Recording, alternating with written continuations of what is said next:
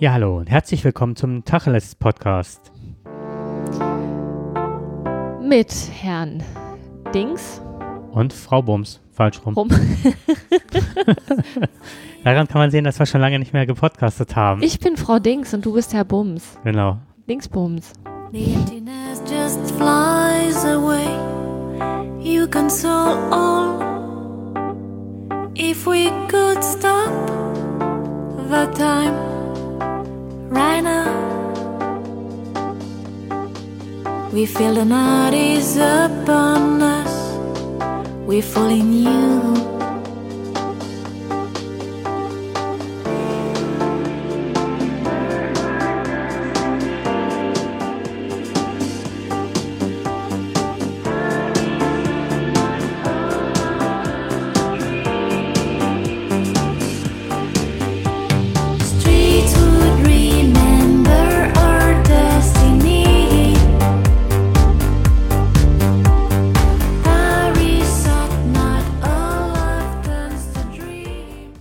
Paris la Nuit von A Virtual Friend war die Musik.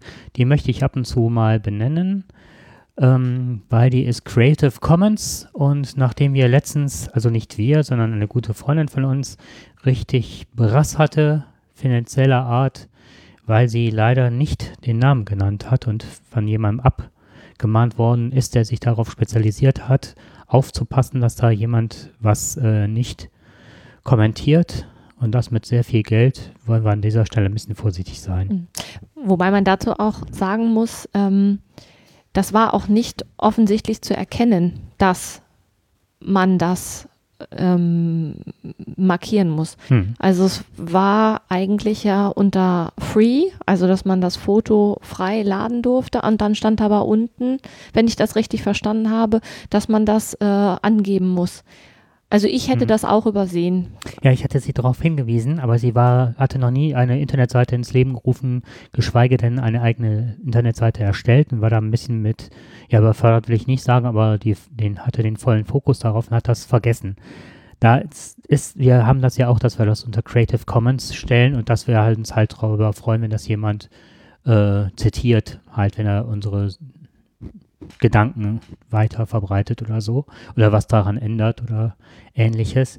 Aber wir kämen ja jetzt nicht auf die Idee, irgendjemanden deswegen zu verklagen, denke ich mal. Und ähm, Meinst du? ja, aber hierbei war es halt so, dass das halt von der Seite äh, Flickr kam, das Bild. Und ich hatte extra mit ihr rausgesucht, dass das ein Bild war, was frei war für den kommerziellen als auch den nicht kommerziellen äh, Gebrauch. Gebrauch. Und das hat man mal auf der ähm, Fortbildung, also Fortbildung nenne ich das schon, das war halt das Podcaster-Treffen in Berlin. Und da ist uns halt das empfohlen worden, dass wir danach gucken. Ja, und jetzt ist aber genau das Bild gehört jemandem, der über Sie hat gesagt, zehn- 11.000. Ja, ja, Bilder äh, ins Netz gestellt hat und darauf wartet, auch eine eigene Suchmaschine kreiert hat und wie eine Spinne im Netz hängt und schaut, ob das jemand ähm, den Namen nicht benennt und haut dann mit 300 bis 600 für wenige Wochen halt. arbeitet ganz eng mit einem äh, Anwalt zusammen, ne? Richtig, genau. Ja. Wir haben jetzt über hier Sendegate, wo ich auch, also wo wir auch schon mal Fragen stellen, das ist halt ein Forum für Podcaster, da haben wir schon gute Hilfe erfahren, gute Hinweise, aber selbst irgendeine Uni hatte ein Foto gepostet und der, der Praktikant, der das da wohl gemacht hat, hat es auch vergessen, die waren mit, ich glaube, über 1000 Euro bei diesem Typen dabei. Boah, echt bitter.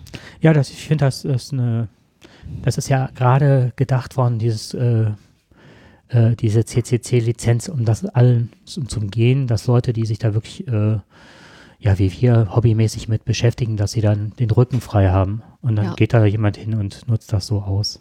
Ja, das ist halt die Frage dann, das ist ja, da hatten wir uns dann drüber unterhalten, ob man das dann versteuern muss. Also im, in dem Zusammenhang, wenn ich jetzt eine Suchmaschine laufen habe und die Leute abkassiere, die mein Foto nicht dem Recht entsprechend online stellen und ich dafür mit einem, mit Unterstützung eines Rechtsanwaltes viel Geld einnehme, ist das dann eine Einnahme, die versteuert werden muss oder ist das dann ein, ja, also ich glaube, es ist dann einfach tatsächlich so wie Schmerzensgeld, ne? Mhm.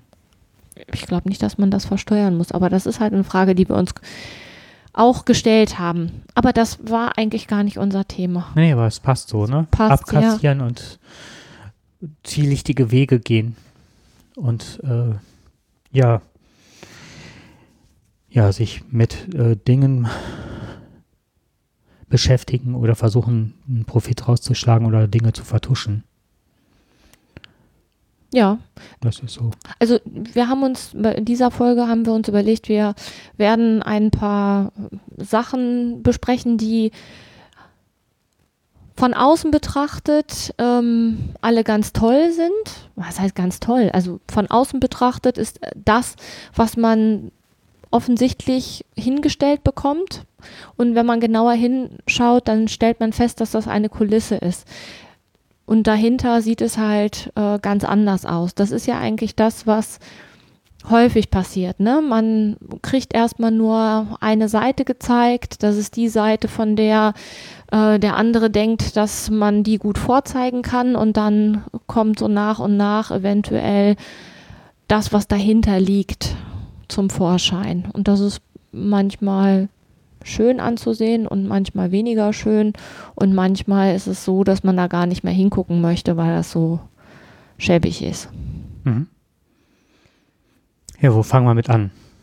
Weiß ich nicht. Kirche?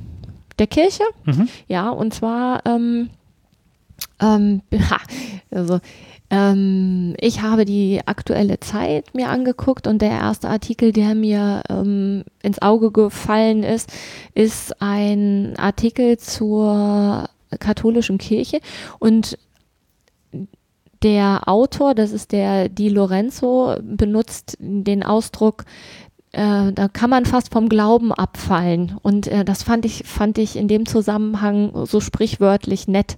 Jetzt bin ich ja schon vor langer Zeit vom Glauben abgefallen und von daher ähm, betrifft das mich nicht, aber äh, nach dem Artikel wäre ich nicht schon ausgetreten aus der Kirche, würde ich es wahrscheinlich tun. Und mir ist nicht klar gewesen, dass diese ganzen Missbrauchsfälle quasi gehandhabt werden wie ein Staat im Staat. Dann machen wir das, das Positive als erstes. Es gibt mittlerweile ein Gesetz, das ähm, die Kirche, wenn sie von Verdachtsfällen hört, dass sie die zur Anzeige, also dass die das zur Anzeige bringen muss oder dass die Staatsanwaltschaft informiert wird. Aber vorher wird halt schon von der Kirche genau geguckt, was, wie, wo, zu welchem Zeitpunkt, in welchem Ausmaß ähm, dahin gebracht wird. Und die Kirche hat auch das Recht, das an Informationen weiterzugeben, was sie für richtig hält. So, da kann, braucht man jetzt nicht lange drum rumreden, da kommen natürlich die abstrusesten Sachen bei raus. Ne? Und das war mir nicht klar. Jetzt bin ich vielleicht naiv oder habe gedacht, ähm, das Recht gilt für alle. Ne? Vor dem Gesetz sind alle gleich. Aber Pustekuchen, es gibt noch eine, ein Staat im Staat oder ein Rechtssystem im Rechtssystem und das ist auf jeden Fall die Kirche. Jetzt weiß ich nicht, ob es das, ob das andere vielleicht auch noch betrifft, aber ich war mir dessen nicht so klar bewusst, dass die Kirche quasi lange Zeit sowieso die Sachen unter den Teppich kehren konnte, weil sie, weil das quasi nur innerhalb der Kirche geahndet wurde und da mag ich mir gar nicht vorstellen, wie das ausgesehen hat, beziehungsweise teilweise weiß ich ja, wie, so, wie das ausgesehen hat. Und das hat mich, äh, nachdem ich das gelesen habe, habe ich gedacht, das kann nicht sein. Ich habe mich verlesen, ich habe den Artikel nochmal gelesen und auch nach dem zweiten Mal lesen, es ist so. So, und das ist quasi äh, schwer zu verkraften, sagen wir es mal so. Ja, hinter den Kulissen halt, ne? Und ähm, es sieht halt so aus. Ähm, ich habe mich mal wieder mit Zahlen beschäftigt Ach, du bist super. und habe herausgefunden, das war in einem Spiegelartikel, der hat äh, berichtet, dass mindestens 1670 katholische Kleriker von 1946 bis 2014 an Schutzbefohlenen vergangen haben. Und die Forscher trugen zusammen rund 38.000 Akten, 3.677 Fälle sexueller Vergehen. Und das meistens an männlichen Kindern und Jugendlichen.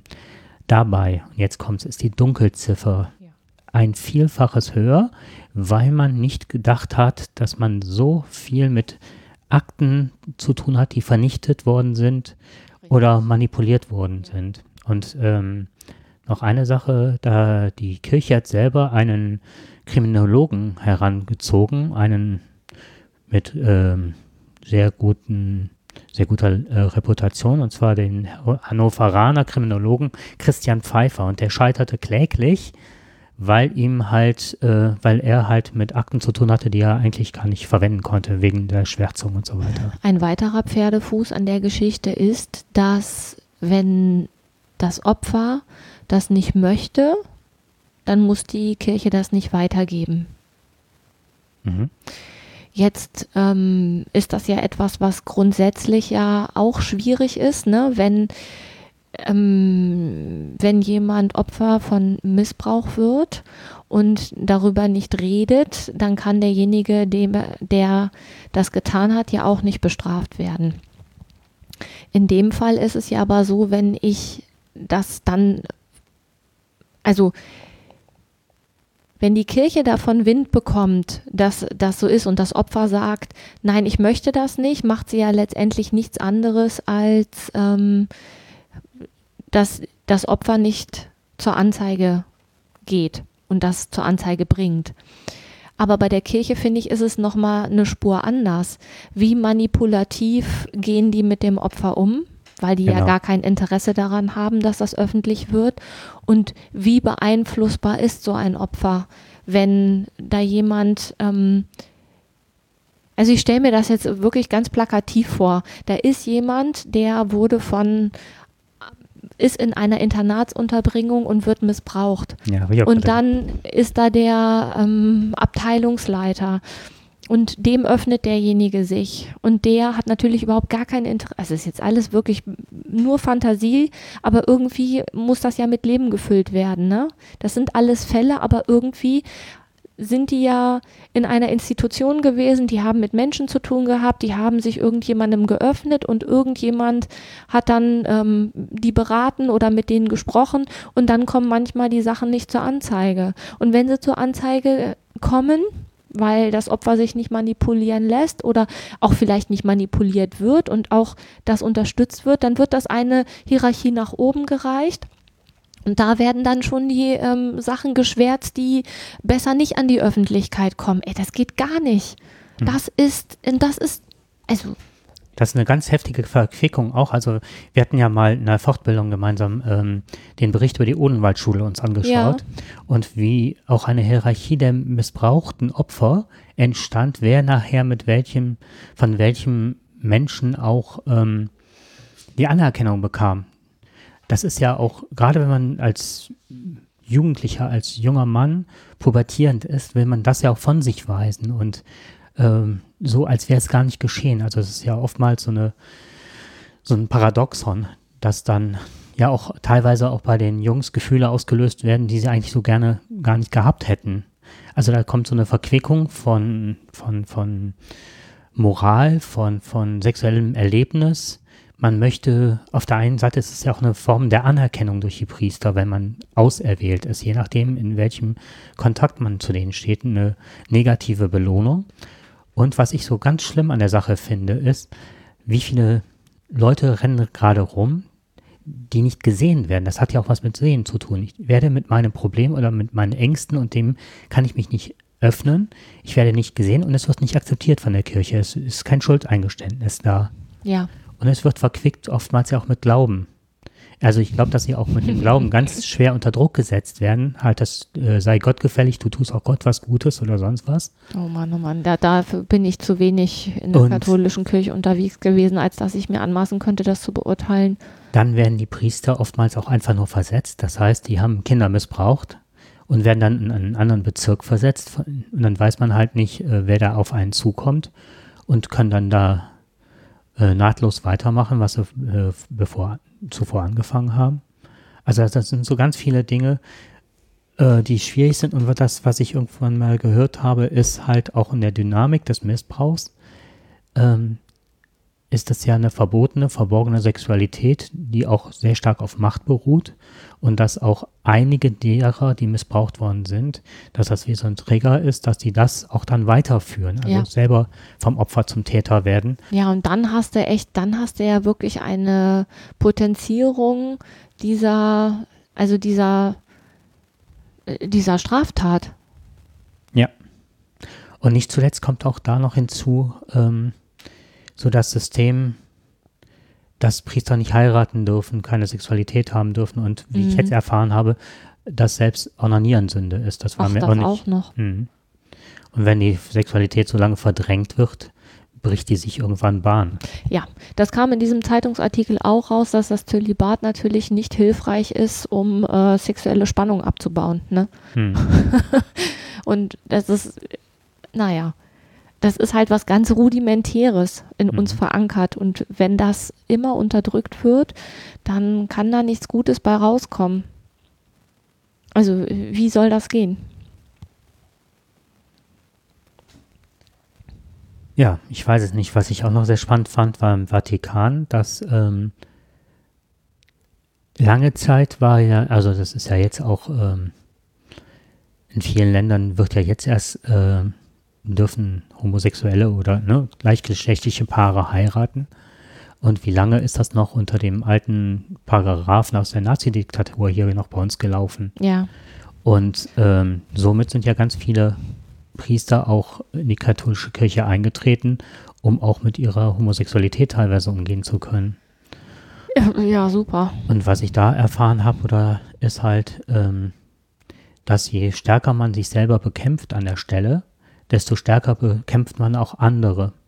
Und dann kann man auch dem anderen immer noch die Schuld geben, dass Mhm. er einen dazu verführt Mhm. hat, dass man so agiert. Ja, und da sind wir eigentlich beim Ausgangspunkt. Es ist immer nur ein kleiner Teil, den man zu sehen bekommt. Es ist ein kleiner Teil, den man zu sehen imstande ist. Und es braucht ganz viel Reflexionsvermögen, um ein größeres Spektrum der Tatsachen erfassen zu können und auch in Verbindung zu bringen. Und das ist, ist ja wirklich schwer, ne? wenn ich meinen eigenen Standpunkt verlasse. Also ich ähm, versuche das den, den Schülern immer so zu vermitteln, wenn ich einen Ball in der Hand halte und der ist auf der einen Seite blau und auf der anderen Seite grün und ich schaue auf die blaue Seite und die, der, der mir gegenübersteht, schaut auf die, was habe ich gesagt, grün, ne? Grün und blau, schaut, auf die grüne Seite, dann wird mir der Gegenüber sagen, ja, du hältst auch einen grünen Ball in der Hand und ich werde sagen, nein, er ist blau. Und dann kann man darüber in Streit geraten und kann sagen, das ist grün, das ist blau, nein, das ist grün, das ist blau. Wir haben ja beide recht. Und wenn, wenn ich dann aber den Ball bewege, das heißt, dem anderen ein Stück von meiner Seite zeige und ich ein Stück von der Seite des anderen zu sehen bekomme, dann revidiert sich das Bild. Dann kann ich sagen, oh, der hat ja auch recht. Und das ist so dieses, ähm, man kriegt einen Brocken hingeworfen, oh, die Kirche ähm, klärt jetzt auf.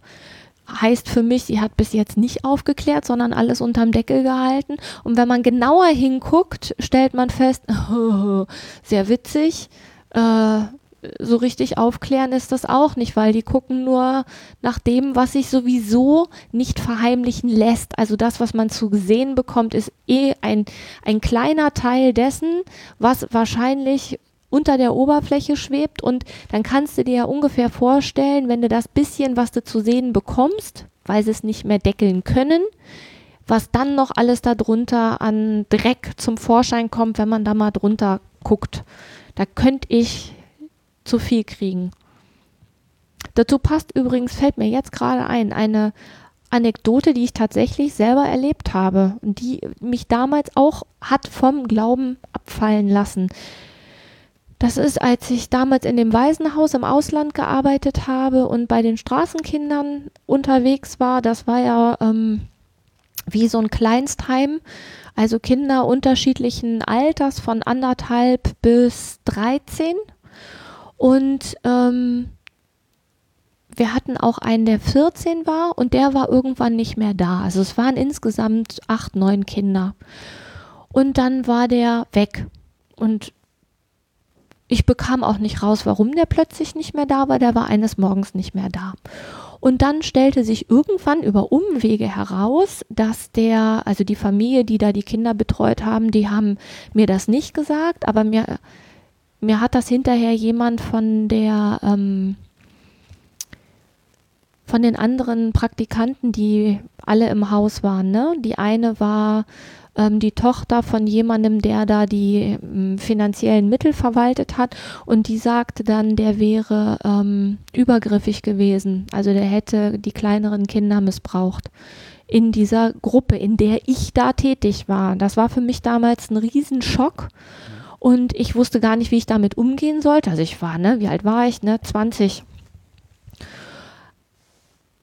Und was aber dann letztendlich mit dazu geführt hat, dass ich äh, da meine Zelte abgebrochen habe, war, ähm, dass ich irgendwann mal so einen Botendienst erledigen musste. Also es gab zwei Straßenkinder Heime. Das eine war das, wo ich war, das war noch relativ neu, halt so familiär strukturiert. Und dann gab es noch ein ganz großes, wo insgesamt, glaube ich, 40, 50 Kinder, lass es 30, also es waren auf jeden Fall sehr, sehr viele Kinder im Vergleich zu dem anderen Heim. Und da musste ich was hinbringen. Das war quasi nur zu Fuß zehn Minuten entfernt. Und da war der dann untergebracht. Die haben den einfach nur woanders hingesetzt. Und dann habe ich bei der Leitung nachgefragt, aber ich habe da nie eine Erklärung für bekommen. Ja, mein Heim hat auch was, was ähnliches, also nicht mit dem Kind. Ein Priester, der da missbraucht hat, ein Kaplan, den haben sie nach Südafrika versetzt. Ja, super. Also ähm, meine Konsequenz damals daraus, also die, die Erklärung, die ich damals dafür gefunden habe, war finanzieller Natur. Ne? ähm, wenn so ein Kind äh, eine Patenschaft hat und ich habe hinterher herausgefunden, dass manche Kinder 30 Paten hatten. Und selbst wenn dann nur Teilpatenschaften übernommen werden, haben die ja dann für jedes Kind, also katholische Einrichtung, für jedes Kind sehr viel Geld bekommen. Und wenn dann so jemand wegfällt, dann ist das auch schon doof, ne? Mhm. Und ähm, ich habe, also ich bin damals aus der Kirche ausgetreten, weil, also die wollten davon ja überhaupt nichts hören. Ich bin da Ausländerin gewesen, da bist du natürlich auch, ähm, die haben ja eine Wahnsinnslobby da gehabt und ich bin halt dann nach Hause geflogen und ähm, habe das dann hier noch irgendwie versucht, mal irgendwem unterzujubeln, aber alles ohne Erfolg. Und mhm das ist äh, das, was man da zu sehen bekam. Also ich, meine Eltern haben da ja auch eine Patenschaft gehabt und haben da ja schon vorher sieben, acht Jahre sind die da zweimal im Jahr hingeflogen und haben immer nur tollste Sachen erzählt, wie toll das da ist und dass sie sich alle kümmern. Und wenn man dann da ist und sich das anguckt und dann plötzlich feststellt, dass das tatsächlich nur der kleine, die Kulisse ist, mhm. die da aufrechterhalten wird. Das ist echt, das war bitter. Ja. Und offensichtlich hat sich seitdem nichts geändert. Wobei man da ja sagen muss, ne, das ist äh, keiner von denen, von den Betreuern gewesen, ne? Nee, ja, aber das, das waren ist, halt, hm. ist halt das, was da untereinander passiert. Aber es wird toleriert. Heute macht man Geldwäsche über Bitcoins. ja, also, ne? Mhm. Ach, du bist gut, ja. Ja, und es ist immer nur ein kleiner Ausschnitt. Ja. So. So, das war quasi das, was. Äh ja, ich hänge jetzt eins dran, weil das ist, äh, du sagtest eben, als wir über den Titel der Sendung nach grü äh, grübelten, war halt, ähm, wir haben uns jetzt für hinter den Kulissen entschieden. Es war Parallelgesellschaft, auch kurz im Gespräch und parallel zu dem, was du gerade Du hattest die Kirche als Thema eingebracht. Ich habe jetzt nur mal ganz kurz, ist mir dann eingefallen, das könnte man ja parallel setzen zum äh, Bundesamt für den Verfassungsschutz, mhm. was wir da gerade mit dem Maßen, weil das ist eine Sache, die mich genauso angefasst hat in den letzten Wochen wie diese Sache mit der Kirche.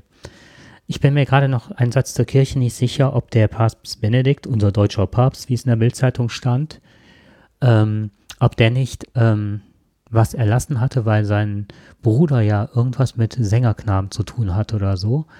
Und ähm, da muss ich nochmal, das kann ich beim nächsten Mal so als Follow-up zur heutigen Sendung nochmal recherchieren. Mhm. Ich meine, da wäre auch was, dass da auch äh, dieser Aufklärungsgedanke zurückgeschoben wurde, weil er auch etwas nicht koscher war. Also vielleicht nicht mit dem Nicht Bruder. koscher. Ja.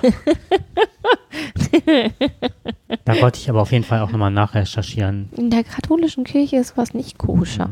Ja, ja äh, Maßen. Das hat mich über alle Maßen hinaus ähm, berührt. Also äh, berührt ist das falsche Wort. Ich hätte mich übergeben können, so wie du das wahrscheinlich hattest, als du in Thailand warst und das rausgefunden hattest. Ähm, der ist ja jetzt wieder versetzt. Der ist ja jetzt linke, rechte Hand, wahrscheinlich rechte Hand von dem Innenminister Seehofer und der war ja vorher, sollte er das äh, ein wichtiges Amt im Innenministerium bekleiden, wo er äh, wäre das nicht aufgegliedert worden, hätte wäre er ja noch der Chef des äh, der Vorgesetzte des gesamten Verfassungsschutzes gewesen, Weggelobt. weggelobt mit 2000 Euro mehr im Monat. Das muss man mal einer Oh. Kassiererin im, bei Aldi erzählen, dass er dann, was weiß ich, von 11 oder 13.000 dann 15.000 netto kriegt. Einfach so, weil er Scheiße baut. Andere Leute fliegen da. Ich habe mich die ganze Zeit gefragt, warum der nicht geflogen ist.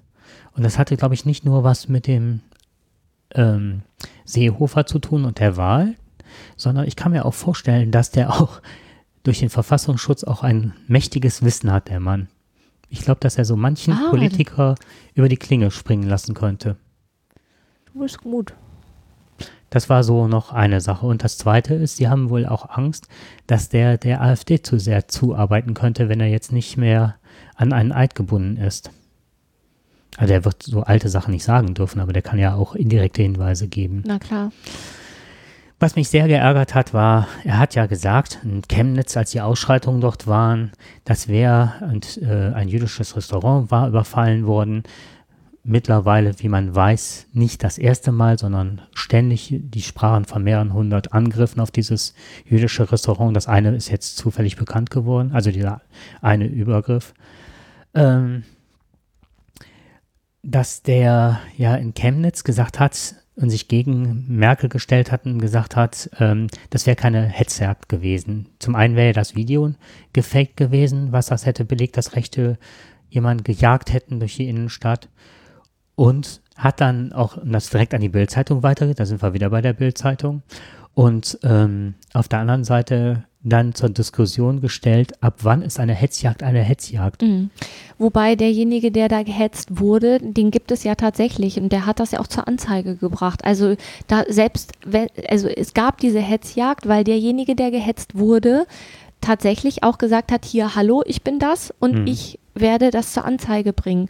Und der es auch getan hat. Deswegen ist das aus meiner Sicht völlig abstrus, dass das überhaupt noch in Frage gestellt wird.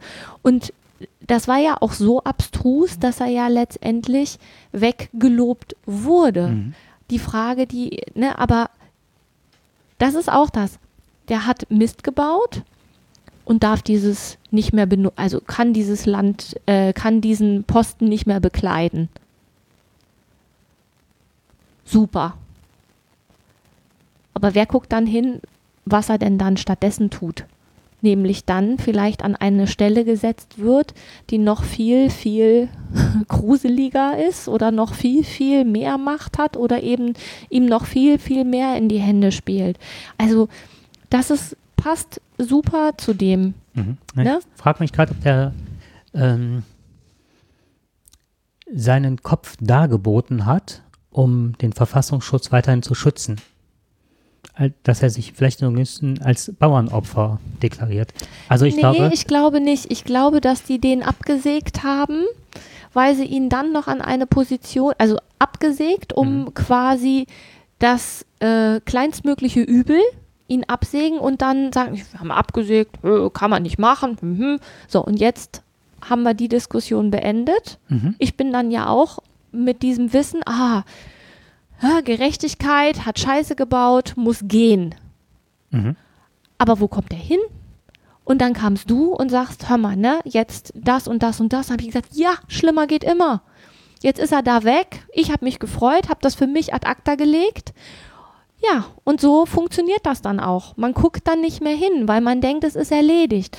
Und dann fängt das an, wieder im Untergrund irgendwo wird er dann an irgendeine Position gesetzt. Und ich glaube noch nicht mal, also ich halte ihn für sehr gefährlich, weil er auch schon, was weiß ich, seine, äh, seine Arbeit damals äh, im Studium hat sich äh, damit beschäftigt, äh, dass das Kirchenasyl nicht rechtens ist. Der hat ein paar Sachen gemacht. Und ja, die kann man ja schnell mal aufzählen. Also mit der Hetzjagd, was ich noch zu Ende bringen wollte, ist, der hat die ganzen Medien über Stöckchen springen lassen, weil alle haben das darüber diskutiert, wie die Idioten, ist eine Hetzjagd, ab wie viel Metern fängt eine Hetzjagd an? Damit hat er alle von der eigentlichen Diskussion in Chemnitz abgelenkt. Dass da AfD und NPD zusammen marschieren, dass da ein Hitlergruß gezeigt wird ohne Ende, dass da Dinge skandiert werden, die vor einigen Jahren unmöglich oder undenkbar gewesen wären. Und das ist jetzt alles abgelenkt und abgeleitet worden auf Maßen, weil Maßen da äh, die ganzen Medien über, die Stöckchen, über das Stöckchen springen hat lassen. Anstatt da auch genau hinzugucken, da genau zu recherchieren. Ja, aber darum geht es ja gar nicht. Und das ist eine, auch eine beliebte Strategie, die kennen wir aus unserem Alltag. Erstmal mit irgendwas kommen und demjenigen hinwerfen und dann fängt der an daran, an dem Knochen zu kauen. Und, ne? Mhm. Aber das, was, was ursprünglich das Fressen war, das bleibt dann quasi unberührt stehen. Was mich jetzt gerade noch mehr verärgert an der ganzen Geschichte ist, wer hat denn jetzt noch einen Fokus auf den Verfassungsschutz?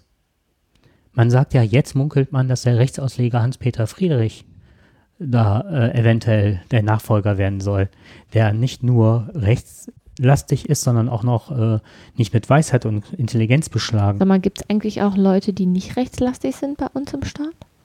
Das ist eine Ja. rhetorische Frage, aber. Nee, aber im Verfassungsschutz ist jetzt die Frage, äh, befürchtet wird ja, dass dieser Verein schon, also ein Verfassungsschutz ist ja nie äh, mit Leuten besetzt, die aus dem linkeren Spektrum kommen. Und die, Fra die Angst, die ganz viele haben, und ich im Übrigen auch, ist jetzt, dass, ähm, dass der schon so antiverfassungsschutzmäßig ist, dass der Verfassungsschutz ein Staat im Staat ist. Der hat ja alle Kontrollgremien, äh, kann er sich entziehen. Ähm, die können hier diese Akten zum NSU-Bericht, die sind Ja. von, einem von einem Praktikanten, sind die geschreddert worden. Ey, wer es glaubt, wird selig. Ja, Ich wie meine, heißt der denn? ja. zum einen, wie heißt der Praktikant? Zum anderen, wer hat noch so viele Akten vor sich liegen, die geschreddert werden in der heutigen äh, digitalen Welt? Also, dass man das auch nie hinterfragt, ne? Der hat Akten geschreddert, ja, ja, was weiß ich, 1949 oder so, oder da wurden Akten geschreddert. Ich weiß nicht, wie das aussieht, aber da glaube ich nicht dran. Ähm, das gleiche war damals bei der RAF in der Nacht. Also ich will das jetzt, das ist jetzt ne, Mhm. von zwei Seiten zu beleuchten. Also ich bin nicht unbedingt davon überzeugt, dass die ermordet worden sind. Aber es gab so viele Ungereimtheiten. Wer ist hingegangen und hat das Ganze verkabelt? Wer hat die abgehört? Und wer wusste in der Nacht, die haben ja wohl weitergehört, die sind ja nicht alle dann aufgestanden, als Mogadischu die Maschine entführt worden ist, sind aufgestanden, weggegangen. Die haben doch mitbekommen, dass sie sich eventuell umbringen wollten.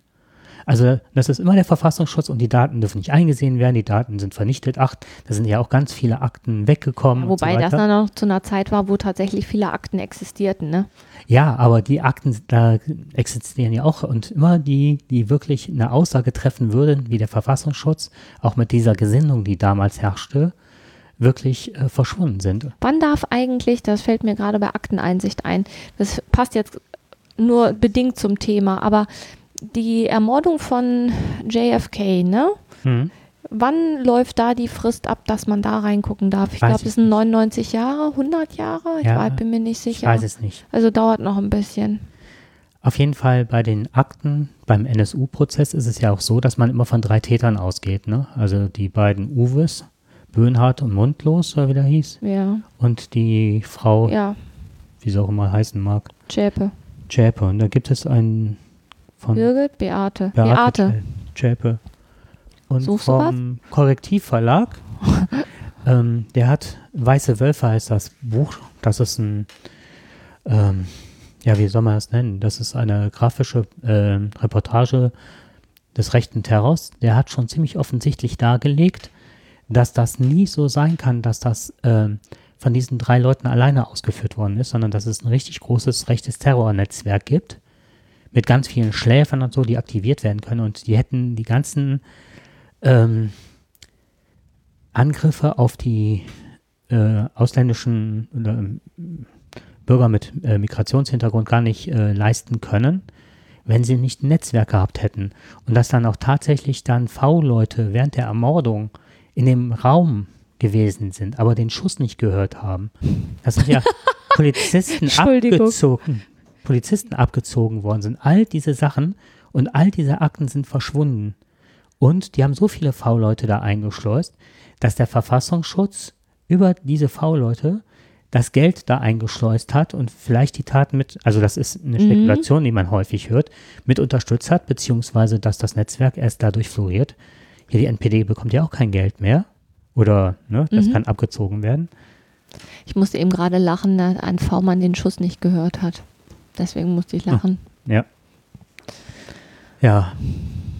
Maaßen hat sich mit, so wie in der Aussteigerung, die Franziska Schreiber sagt, äh, mit Petri und Gauland unterhalten und hat wohl Hinweise, so wie die Dame das sagt, gegeben, dass äh, Bernd Höcke, ähm, wie man den so schützen kann oder wie man die Partei so schützen kann, dass sie halt nicht unter die Beobachtung des Verfassungsschutzes So ist kommt. es. Das habe ich auch im Radio gehört. Das wurde bei WDR 2 kommentiert. Und ähm, das fand ich schon unglaublich. Also ich fände das auch unglaublich, wenn, also wenn man an so einer Position sitzt, dann muss man, also dann darf man sowas nicht machen. Man darf äh, sein Wissen auf diese Art und Weise nicht preisgeben, weil man ja das, den Staat und das Gesetz vertritt. Also das ist Mhm. meine naive Vorstellung, weswegen ich zur Wahl gehe, Mhm.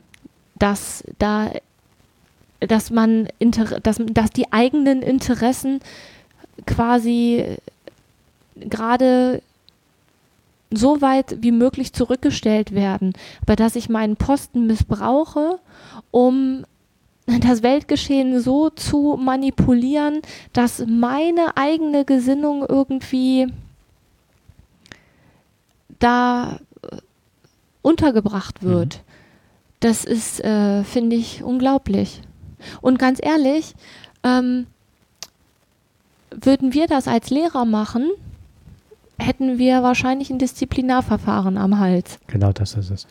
So, wenn ich hingehen würde und äh, irgendwas verlauten lassen würde über Parteien oder, ne, das, äh, Überleg alleine nur mal, wie wir mit Akten umgehen müssen, wie viele Unterschriften wir uns einholen müssen, bevor wir mit Institutionen wie Ärzten oder Weitergabe von Informationen ans Arbeitsamt und, und, und, was das für ein Aufwand ist, den du betreibst mit ähm, Briefen an Eltern, dass sie dir das erlauben, dass du das weitergeben kannst, dass du das genau mit denen absprichst, dass du das kopiert, dass sie das gegenzeichnen. also größtmögliche Transparenz größtmögliche eigentlich, ne? Transparenz und auch äh, damit leben, auch wenn es für Kinder sinnvoll ist, zu sagen, oh, das ist, aber es ist der Ich darf es nicht weiter ich darf sagen. es nicht weiter sagen und ich darf es auch nicht, obwohl ich ein Wissen habe, was vielleicht allen Seiten Aus helfen meiner Sicht aus meiner, würde. Genau, aber dann hältst du dich zurück und das ist auch gut so an der Stelle. Ja, weil du darfst es nicht, Genau, weil du da einen Auftrag hast. richtig. So, und dann kann ich nicht hingehen und äh,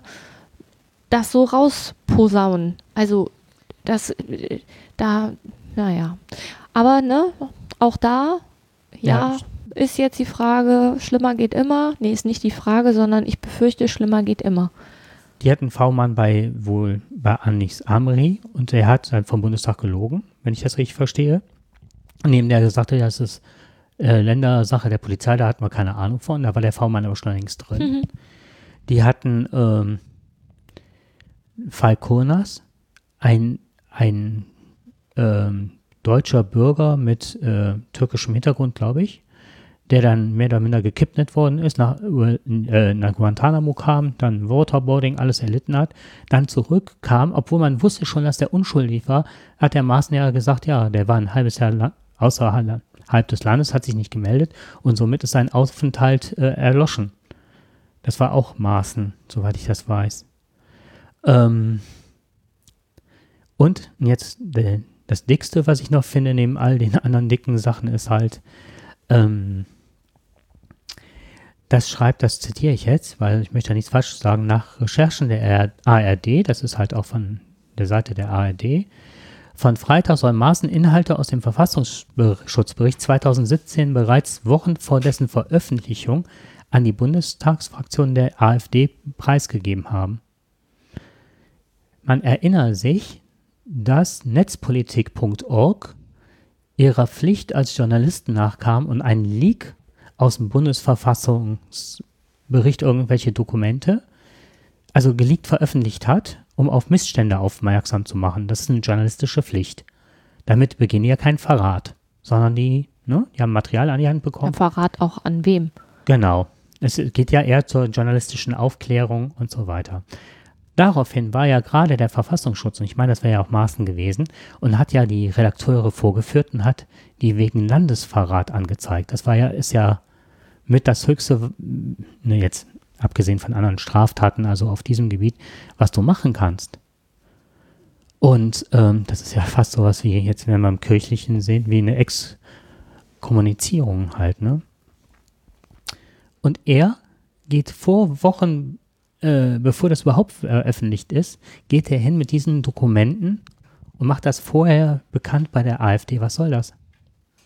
Ja, was das soll, äh, kann ich dir, meine Idee kann, ne, brauchen wir nicht drüber reden, ist ja klar, was das soll. Wird der wegen Landesverrat? Nein, natürlich nicht. Wer soll ihn denn anklagen? Nein, er wird weggelobt und kriegt jetzt noch 2000 Euro mehr im Monat. So läuft das. Und die anderen stehen da und haben Angst um ihre ganze Vereinigung, haben Angst um Netzpolitik.org, haben, werden persönlich. Hier im Übrigen hat sich bei Zwiebelpunkt, äh, bei den Zwiebelfreunden, wo ich gesagt habe, das habe ich, glaube ich, hier in einer Sendung mal erzählt, ne?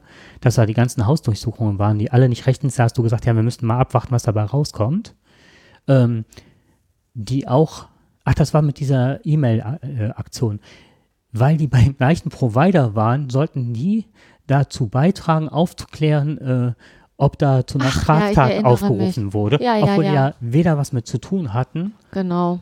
Nur weil das ist das gleiche, als wärst du bei der Telekom und wir geraten Sippenhaft, genau. weil irgendjemand mit seiner E-Mail-Adresse in Süddeutschland einen Scheiß baut. Genau so. so war das, ja. Und das hat sich auch rausgestellt. Das war ein Einschüchterungsversuch. Da ist die Polizei angerückt, hat die Leute halbwegs mundtot gemacht, hat über Wochen den Rechner abgezogen. Jetzt durch einen Eilbeschluss ist jetzt rausgekommen, ne, durch ein Gerichtsverfahren. Das hatte überhaupt keine rechtliche Grundlage. So, aber redet keiner mehr drüber, ne? Nein. Redet keiner drüber. Und die das- Leute sind eingeschüchtert mit Richtig. absoluter Sicherheit. Wenn du einmal Polizei da sitzen hast, du hast Frau und Kind auf dem Sofa sitzen und die su- durchsuchen ja, super, Räume genau. und selbst Räume, die sie gar die nicht durchsuchen dürfen. Also die ganze Sache war Unrecht und selbst was auf dem Papier stand, war auch so. Das ist aber erlaubt. schon, ist aber schon auch äh, Strategie, ne? Also, das läuft ja ganz oft so. Man haut irgendwas raus Mhm. und dann hinterher sagt man, ach, April, April war doch nicht. Aber ähm, das, dann kümmert sich da keiner mehr drum. Weil es auch, ich habe das Gefühl, auch keinen interessiert, was dann da abgeht. Das ist schon, ähm, schon auch perfide. Und überall wird gerade das Polizeigesetz verschärft. Und Jetzt dürfen sie plötzlich Trojaner und Finn Fischer, die Firma liefert jetzt, dass man äh, End-zu-End-Verschlüsselung aushebeln kann und so weiter. Also mir macht das extrem äh, Bauchschmerzen. So, und jetzt haben wir ganz viel über das gesprochen, was blöd läuft. Und ähm, wir haben ja schon häufiger gesagt, ne, eigentlich müsste man sich einsetzen. Was heißt eigentlich? Eigentlich ist schon doof. Es ist an der Zeit, sich einzusetzen und für Dinge einzustehen, die man gerne möchte. Und Mhm. nicht immer nur darauf zu gucken, was man alles nicht möchte, weil damit wird man quasi den ganzen Tag zugetextet. Ne? Ich schlage die Zeitung auf und sehe ein Bild von Merkel mit der Überschrift, das sage ich jetzt alles nicht, weil dann bediene ich das Ganze. Ich habe mal im Internet geguckt und es gibt eine Bewegung, also Bewegung heißt die tatsächlich Demokratie in Bewegung. Hatte ich neulich schon mal von gehört und hatte jetzt noch mal gesucht und die veranstalten bundesweit immer mal wieder Treffen, Aktionen, ähm, Demonstrationen für mehr Demokratie. Was heißt für mehr Demokratie? Wir haben eine Demokratie und für das, das ist ja oft so, man hat etwas Mhm. und ähm, es wird einem schmerzlich bewusst, was es wert gewesen ist, wenn es einem verloren geht. Und ich habe das Gefühl, dass ich die Demokratie, die wir haben, sehr, sehr schätze. Und ich möchte gerne das auch demonstrieren, wie äh, wertschätzend ich dieser Demokratie gegenüberstehe, weil ich glaube, wenn wir sie nicht mehr haben, werden wir ihr sehr hinterher weinen. Und dann kann man aber viel weinen, weil dann die Gesetzeslage es nicht mehr hergibt, dass sich das so einfach herstellen lässt, weil das Schwinden der Demokratie oftmals damit verbunden ist, dass ein Wind, ein, ein politischer Wind weht, der sich nicht mehr so einfach eindämmen lässt. Und deswegen Demokratie in Bewegung würde ich, also ich werde das jetzt verfolgen und sobald ich irgendwas weiß, wann die wieder, also in dies, ich habe jetzt auf der Seite geguckt, die nächste Veranstaltung ähm, ist quasi heute, aber das ist keine Demo, sondern ein Treffen in Köln. Aber die nächste Demonstration sollte ich das wissen, Sind wir dabei. so ist es. Vielleicht machen wir ja wieder wie schon mal einen Podcast von da. Richtig, genau. Verbreiten das ein bisschen. Ich möchte mich für das einsetzen, was ich gerne haben Mhm. möchte. Ich habe mich dazu entschieden, ich habe ihn schon lange nicht mehr gesehen, aber ich werde mir auf jeden Fall hart aber fair von Herrn Plasberg nicht mehr angucken und mindestens so lange nicht mehr, bis ich weiß, welches Parteibuch der hat. Ja, ich gucke das eh nicht. Nee, ich habe ein paar Mal geschaut, aber ich habe Kann das nicht Gefühl, aushalten. Nee, ich habe das Gefühl, dass er auch ähm, entweder macht er, ist er nur auf Einschaltquote bedacht. Ich frage mich auch, was die Sendeveranstalter sich dabei denken. Der befördert nur Rechtspopulismus. Ja. Unter dem Deckmantelchen, dass jeder das Recht hat zu reden. Das muss man doch auch mal sagen dürfen. Nee, darf man nicht. Nein. Wenn jemand mitläuft in einer Nazi-Bewegung und da heben anderen rechten Arm, muss man sich den Vorwurf gefallen lassen, dass man ansonsten selber eine rechte Socke ist. So ist es. Ansonsten bleibt man solchen Sachen fern. Punkt. Okay. Take me away. Was? Jetzt? Bis zum nächsten Mal, will ich sagen. Okay. Ja, auch von mir bis zum nächsten Mal. Danke fürs Zuhören. Danke auch. Take away.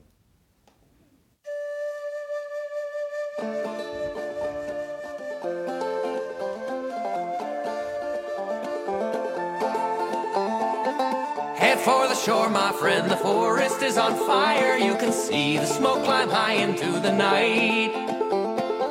Don't be afraid, my friend, to follow the desire in your heart.